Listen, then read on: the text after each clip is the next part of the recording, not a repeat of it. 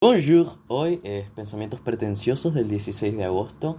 Ya intenté grabar esto como dos veces y estoy un poco cansado y no tengo mucho tiempo para hablar, así que voy a intentar hacerlo lo más rápido posible. Hoy fue un día donde pensé mucho, hoy fue un día donde reflexioné mucho sobre las cosas a mi alrededor, así que voy a intentar sacarlas un poco a poco. La primera cosa es cómo afrontar eh, la frustración que sentimos en nuestro día a día. En esencia, cómo nosotros los seres humanos afrontamos nuestra incapacidad ante el mundo, cómo afrontamos nuestras frustraciones y cómo afrontamos el, el, nada, cómo afrontamos el hecho de que la vida no tiene sentido, porque ya sabemos, y ya es una conversación más que hablada, de que la vida en sí misma no tiene sentido más que el que tú le puedas llegar a crear eh, dentro de tu propia burbuja. Así que ante esta rudeza del mundo, ante esta crueldad, o más que crueldad, indiferencia que presenta el mundo, ¿qué hacemos? Bueno, vieron que cuando somos pequeños siempre nos dicen, eh, pregunta solamente, pregunta, no existen las respuestas incorrectas. Precisamente yo pienso todo lo contrario. Lo que yo pienso es que lo que no existen son las respuestas correctas. Lo que yo creo es que por ejemplo, pongamos un ejemplo mucho más simple, eh, entre comillas simple. Cuando, cuando nos preguntamos qué es la ética, qué, es, eh, podemos darle definiciones y llegar a un consenso eh, más o menos similar a lo que le damos como significado, pero al final del día nunca va a haber una respuesta correcta absoluta. Incluso en cosas como la ciencia muchas veces hay respuestas que no son absolutas.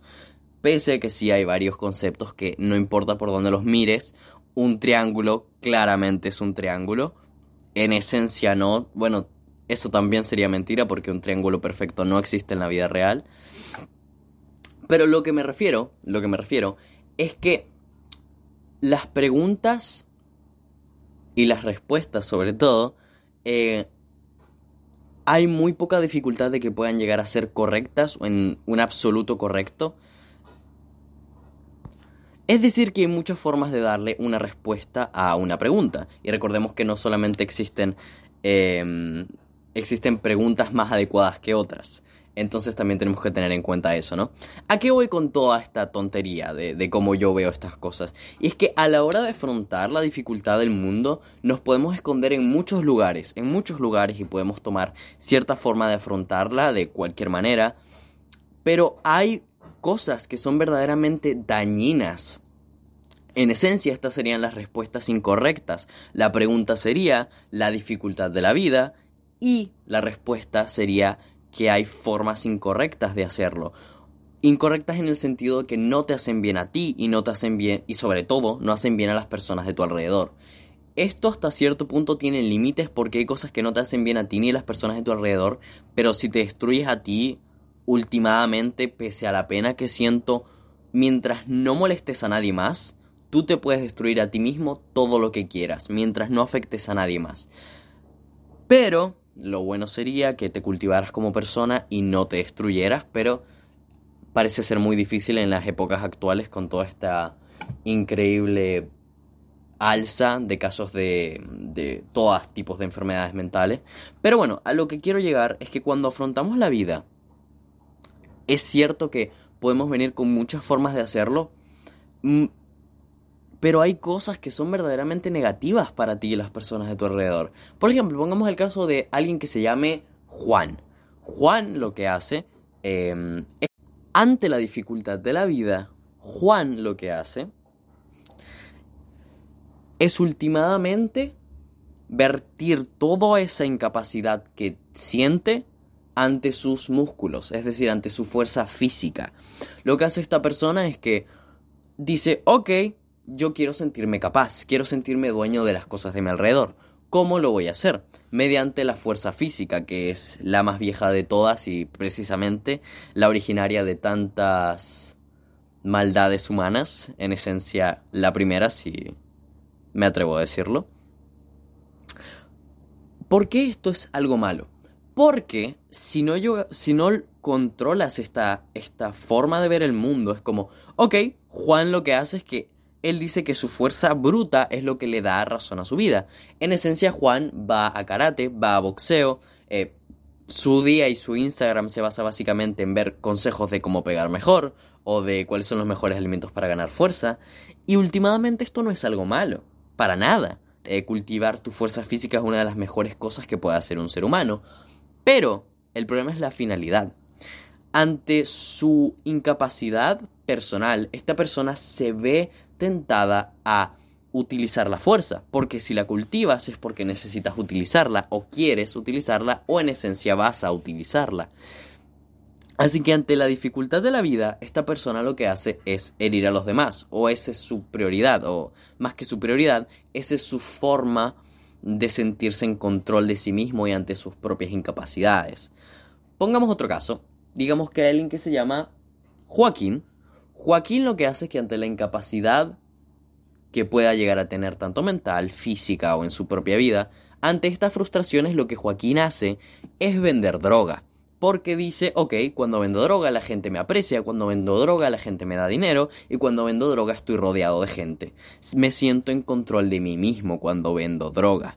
Ante la dificultad del mundo, Joaquín lo que hace es ocultar todo bajo un manto de una cosa que no entiende. Porque la mayoría de los dealers no entienden que es una droga, no entienden cómo se hace y no tienen ni puta idea de qué es una sativa. Y miren, sé que soy en general visto como una persona pretenciosa. Bueno, no, o sea, realmente pocas son las personas que me lo han dicho, pero yo mismo me veo como una persona a veces pretenciosa, creo que es como una de mis debilidades eh, y trabajo en ello lo más que puedo siempre.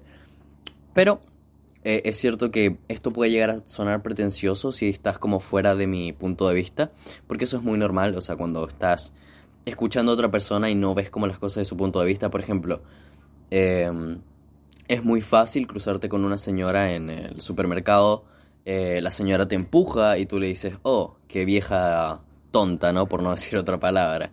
Em, y ciertamente su acto no tiene ningún tipo de justificación, pero tú no sabes lo que pasó en ese día. Tú no sabes si quizá, por poner un caso totalmente extremo, su marido murió ese día y esa persona está corriendo para comprar algo importante y quizá, no sé, un par de galletas para sentirse mejor.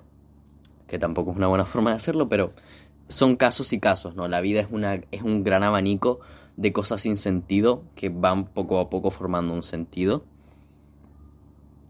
Así que precisamente creo que eso era como el primer tema el hecho de cómo afrontar la vida, eh, también el tema de las preguntas eh, correctas que en esencia para mí no existen, más cuando hablamos de cosas humanas, cuando hablamos de cosas más objetivas como, no sé, matemáticas y cosas por el estilo, creo que es mucho más fácil tener una respuesta entre comillas más correcta que otra, pero al final cuando hablamos de conceptos humanos, no existen las respuestas correctas.